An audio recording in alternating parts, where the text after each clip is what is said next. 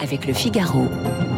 Bonjour Bernard Sananès, vous êtes le président d'ELAB, spécialiste des sondages, de l'opinion publique et de la communication politique. On va analyser avec vous cette première semaine de débat à l'Assemblée nationale autour du pouvoir d'achat.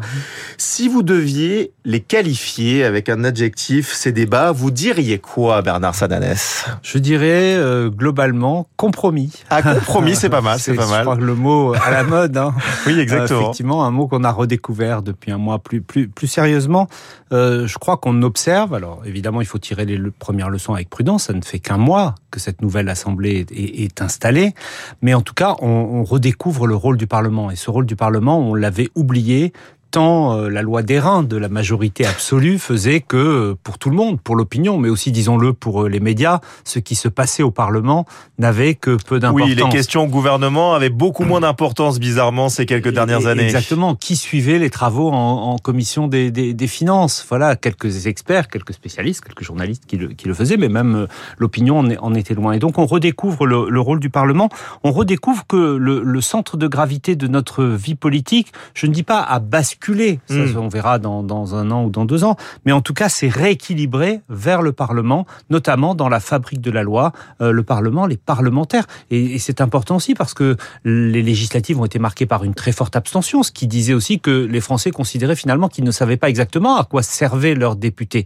Et bien là, sur cette tendance-là, on peut imaginer que les Français vont redécouvrir le rôle de leurs députés. Et c'est plutôt une bonne nouvelle. L'examen du budget rectificatif va reprendre ce lundi après une petite pause euh, hier. Cette majorité relative, elle s'en est finalement plutôt bien sortie, non? Oui, globalement. Alors, il y a deux manières de, de le voir. Pour les optimistes, Vers à moitié plat, pour moitié les optimistes, euh, pour le gouvernement, effectivement, c'est de dire c'était le premier texte, ça a donc une portée, j'allais dire symbolique. Et effectivement, euh, l'exécutif a réussi, la majorité a réussi à trouver les voies qui lui manquaient, notamment chez LR, mais, mais pas seulement, pour faire passer les mesures pouvoir d'achat. On verra sur le sur le PLFR là, ce, ce, soir et, et, et, demain. Mais il y a les plus sceptiques qui diront finalement la majorité a mangé son pain blanc. Ouais. C'était euh, évidemment sur le texte pouvoir d'achat le texte le plus facile pour aller chercher des voix parce que dans un pays euh, où les problèmes de pouvoir d'achat sont extrêmement euh, prégnants, on a aujourd'hui 46% des Français qui ne bouclent pas leur fin de mois sereinement. C'est un chiffre très important qui repart à la hausse depuis plusieurs semaines. C'était très compliqué pour les oppositions de venir dire eh bien je ne suis pas d'accord avec des mesures favorables au pouvoir d'achat. Alors elles vont et elles ont dit et notamment la NUPES ce n'est pas assez. Mais c'est vrai que c'était compliqué. Donc on peut s'attendre à ce que les prochains textes soient plus difficiles pour la majorité a, que les textes liés au pouvoir d'achat. Même des articles majeurs qui ont été votés. Hein. La suppression de la redevance audiovisuelle, euh, notamment. L'élargissement euh, de la prime Macron. Exactement. Il y, a, il y, a, eu beaucoup de choses. Mmh. Et euh, la gauche aussi a participé euh, au vote. Hein. La, la, déconjugalisation de l'allocation adulte handicapé. la notamment. revalorisation des, des, APL, la revalorisation des minima sociaux de, de, de, de 4 points. Effectivement, toute une série de mesures dont on peut se dire objectivement qu'elles servent le pouvoir, le pouvoir d'achat. Et donc, pour ces parlementaires, quelle que soit leur, leur tendance, aller retourner vers leurs électeurs et dire ah ben non, j'ai voté contre, c'était effectivement, compliqué. Maintenant, qu'est-ce que l'opposition va retenir de, qu'est-ce que l'opinion, pardon, va retenir de tout cela à la rentrée, quand ces mesures vont s'appliquer et que euh, l'inflation va continuer à progresser? En tout cas, c'est ce que nous disent nos économistes. Est-ce qu'elle va euh, donner raison à ceux qui ont fait euh, preuve de compromis, de volonté constructive, en disant bah, finalement ces mesures, elles nous ont permis de passer tant bien que mal la crise liée à l'inflation? Ou est-ce qu'au contraire, si les difficultés s'amoncellent, une partie de l'opinion ne va pas reprocher à ces parlementaires finalement de ne pas avoir mené un combat plus difficile C'est trop tôt pour le dire, il faut être assez euh, prudent. On ne sait pas encore ce que l'opinion va retenir de ces, de ces débats, par plus qu'on ne sait ce qu'elle va retenir du climat à l'Assemblée nationale. Est-ce ouais. est qu'elle va retenir finalement le chahut euh, dont on ah parle oui, beaucoup on va, on va y venir. Ah, pardon, alors. On va y venir dans, dans quelques instants. Non, non, mais euh, on voit quand même qu'il y a une, inclina une inclinaison à droite, Bernard Sananès, vers les Républicains. Le symbole étant cette ristourne sur le mmh. prix des carburants porté à 30 centimes à la rentrée. LR voulait un prix capé à 1,50€. Finalement, le gouvernement trouve une solution un peu cosmétique. Euh, LR, c'est le faiseur de roi désormais? En tout cas, LR a, a, montré que même avec 60 députés, finalement, ce qui est moins, est il faut le rappeler, peu, ouais. moins que le RN et moins que la NUPES, mmh. euh, LR était en position d'être un allié de, de, circonstance, mais surtout un allié exigeant. Et ce n'était pas euh, facile comme positionnement pour LR. On a vu que les, les premières prises de position position dès son élection d'Olivier Marlex, le nouveau président du groupe, était très ferme. On avait l'impression qu'il s'installait sur une ligne finalement assez dure. Et dans le débat, LR n'a pas pratiqué la stratégie de voilà du, compromis pour le compromis. LR peut se dire aujourd'hui, nous avons obtenu des choses, notamment, vous l'avez dit, sur les mesures liées au carburant. LR sort aussi finalement un peu renforcé de ce premier débat parlementaire. Et ça, c'est pas gênant pour la majorité finalement de de faire passer des textes. Ah bah, ils sont obligés, hein, mais avec le RN parfois, avec euh, LR euh, toujours. Comment vous en pensez? En tout cas, qu'est-ce que vous en pour, pour l'opinion, pour l'instant, les, les, premières mesures, notamment cette, celle faite par nos confrères de, de BVA la semaine mhm. dernière, montrent qu'il y a plutôt un a priori positif. Et nous avions des mêmes enquêtes au lendemain de, de, de l'élection. À peu près 7 Français sur 10 qui souhaitent qu'il y ait ce compromis. Donc euh, le débat ne va pas peut-être se, se, se polariser, se polariser là-dessus. En revanche, la majorité va devoir clarifier. Euh, on a une présidente de l'Assemblée nationale qui dit doit être possible de trouver des accords avec des parlementaires de tous les bancs. Elle dit ça euh, grosso modo ce week-end. Et on a ce matin dans le Parisien, je crois, le ministre du Logement Olivier Klein qui dit pour moi le RN ne fait pas partie de l'arc républicain. Hmm. Il va y avoir à un moment un enjeu de, de clarification. Oui, bien sûr. On verra comment ça se passe, notamment sur le vote du, du, du budget à l'automne. Je vais m'adresser aux spécialistes de la communication politique parce que je veux quand même parler de, de cette opposition. On a, on a assisté à des scènes dignes de la comédia dell'arte entre les insoumis, mmh. le Rassemblement national, on les a vus à la mmh. tribune, parfois des gens qui crient silence euh, en plein hémicycle. Il y a eu aussi cette guéguerre autour du port de la cravate portée par Eric Ciotti, puis relancée par les insoumis qui voulaient interdire les costumes trop chers. On, résume tout ça en, quelques phrases, mais est-ce que cela euh, ne décrédibilise pas un peu plus les élus quand même, ces, ces petites, euh, ces petites sorties comme ça? D'abord, la vie parlementaire a toujours été extrêmement animée. Alors on le voyait moins, on s'y intéressait moins, mais c'est vrai que les claquements de pupitres, les interpellations, alors peut-être pas dans ces proportions, mais c'est un classique à l'Assemblée, les historiens vous le diront, quelle que soit euh, l'histoire de notre Parlement. C'est vrai qu'en ce début de, de, de, quinquennat, où les difficultés des Français sont, sont, sont sérieuses, évidemment, cela peut surprendre, cela peut choquer. Mais en même temps, vous avez une partie de l'opinion qui considère que les débats parlementaires étaient trop aseptisés, qu'il ne s'y passait rien. Là aussi... Non, ils veulent de euh, l'action presque. Là aussi, on, on, verra, on verra quel est le, le jugement de l'opinion. Il faut être, il faut être modeste. Moi, je, ne sais pas à, date ce que l'opinion va retenir. Est-ce qu'elle va retenir euh, le chahut, dont on parle quand même beaucoup sur les réseaux sociaux principalement. Hein. C'est vrai que les, après les réseaux sociaux ne sont pas la vie réelle, hein, on le rappelle. Ou est-ce qu'on va euh, plutôt retenir dans l'opinion qu'il se passe une configuration politique nouvelle avec le compromis dont nous parlions en, en début de cette de cette émission. Voilà. Est-ce qu'à un moment il peut y avoir un jugement d'un excès ou est-ce que finalement euh, les Français diront bon bah c'est normal, euh, la vie parlementaire doit être aussi plus décrispée qu'elle ne l'était auparavant? Vous en parliez la, la rentrée notamment. Je ne sais pas si c'est à cause des vacances scolaire, mais mais on sent pas un grand enthousiasme chez les Français autour de cette suppression de la redevance audiovisuelle, ce, ce, triplement de la prime Macron.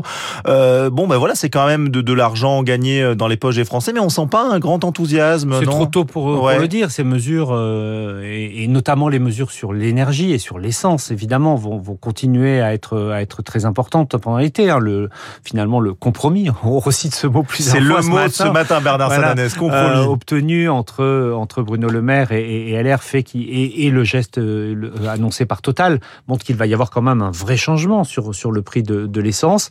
Euh, là aussi, ces mesures vont avoir de, vont avoir de l'impact. Elles vont avoir de l'impact dans le quotidien des Français. Il reste aussi les questions alimentaires euh, qui, euh, on, on, le voit, les Français font des évoluer leurs choix en matière de, de consommation. Ils font beaucoup plus d'arbitrage. Ils se tournent à nouveau vers les marques distributeurs, euh, les marques premier prix également. Et donc tout ça entraîne des changements de, de comportement On verra euh, là aussi euh, comment, euh, comment les Français passent la rentrée, ce moment qui est toujours très difficile pour les Français et aussi pour tous les pouvoirs en place. On en parlait avec Arthur Berda du Figaro. Emmanuel Macron entame une tournée en Afrique.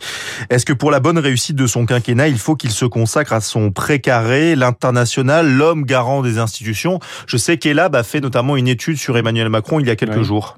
Oui, on voyait que les traits d'image hein, du président de la République étaient nettement dégradés par ouais. rapport au moment de, de, de, de l'Ukraine freine évidemment, et même sur sur le long terme, sur toute la deuxième moitié du, du quinquennat, notamment sur sa capacité à réformer.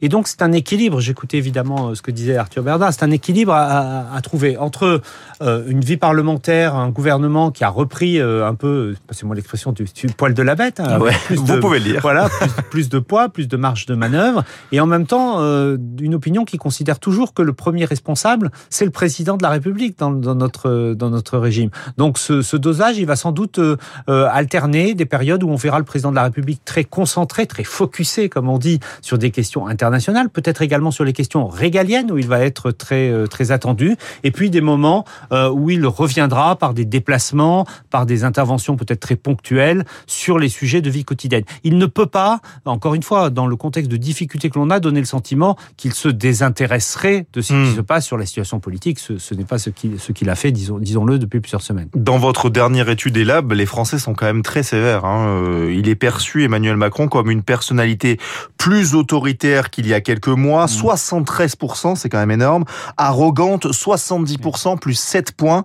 Inquiétante, 58%, plus 11 points. Hmm. Comment vous, vous ben, l'expliquez Ça, il vient d'être réélu. Ben voilà, ce qui est, vous avez tout à fait raison de le rappeler, ce, ce paradoxe, c'est pas tant la dégradation de l'image, c'est que la dégradation de l'image, malgré euh, la, la réélection du président de, de, de la République. Ça, c'est quelque chose. Les Français sont paradoxaux. Connu. Finalement, l'élection présidentielle n'a pas remis les compteurs à zéro. Le président de la République redémarre ce quinquennat avec une impopularité qui a été enquistée au cours euh, des derniers mois. On va voir comment elle évolue dans les prochaines semaines. Nos, nos confrères BVA euh, nous disaient qu'elle évoluait plutôt positivement ouais. dans, dans, ces, dans ces derniers jours.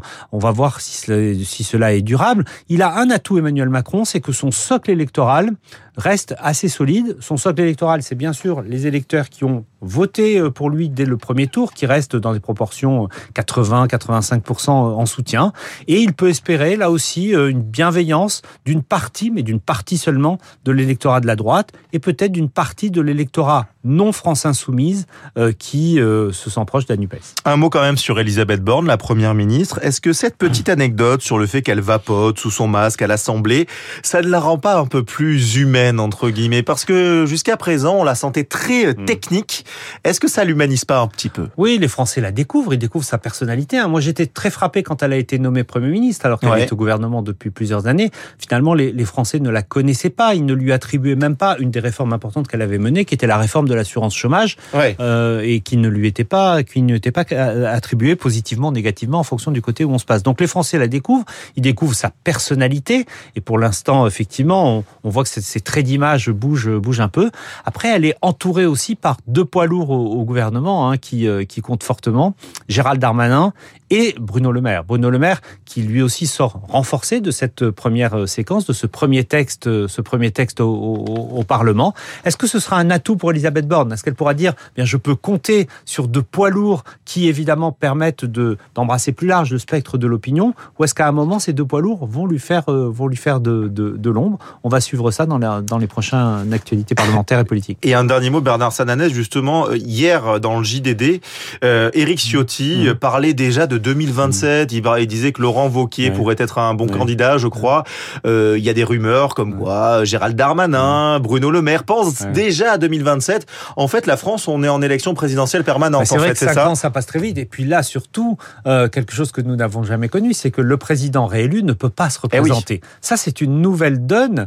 Euh, et, évidemment, ça ouvre tous les, les cartes les sont rebattues. Certains disent même que le vote, vous savez, un des amendements euh, présentés par euh, a été adopté avec les voix de, de quinzaine de députés Horizon ouais. et que c'était euh, pour peser dans, dans voilà le les, les, députés proches d'Edouard Philippe voulaient adresser un signal à, à, Bruno Le Maire. Donc on voit bien que ça va commencer, ça va commencer assez vite, notamment pour LR qui a besoin de se reconstruire. LR euh, sort d'une déroute d'une déroute électorale au, au, présidentiel et elle a bien besoin de cinq ans pour se pour se reconstruire. Eh bien vous allez avoir beaucoup de travail Bernard Sananès ainsi que tous les journalistes politiques de France et de Navarre. Merci, Merci beaucoup d'avoir été notre invité. Je le rappelle, vous êtes le président d'ELAB, spécialiste des sondages, de l'opinion publique et de la communication politique. Il est 8h30 sur Radio Classique.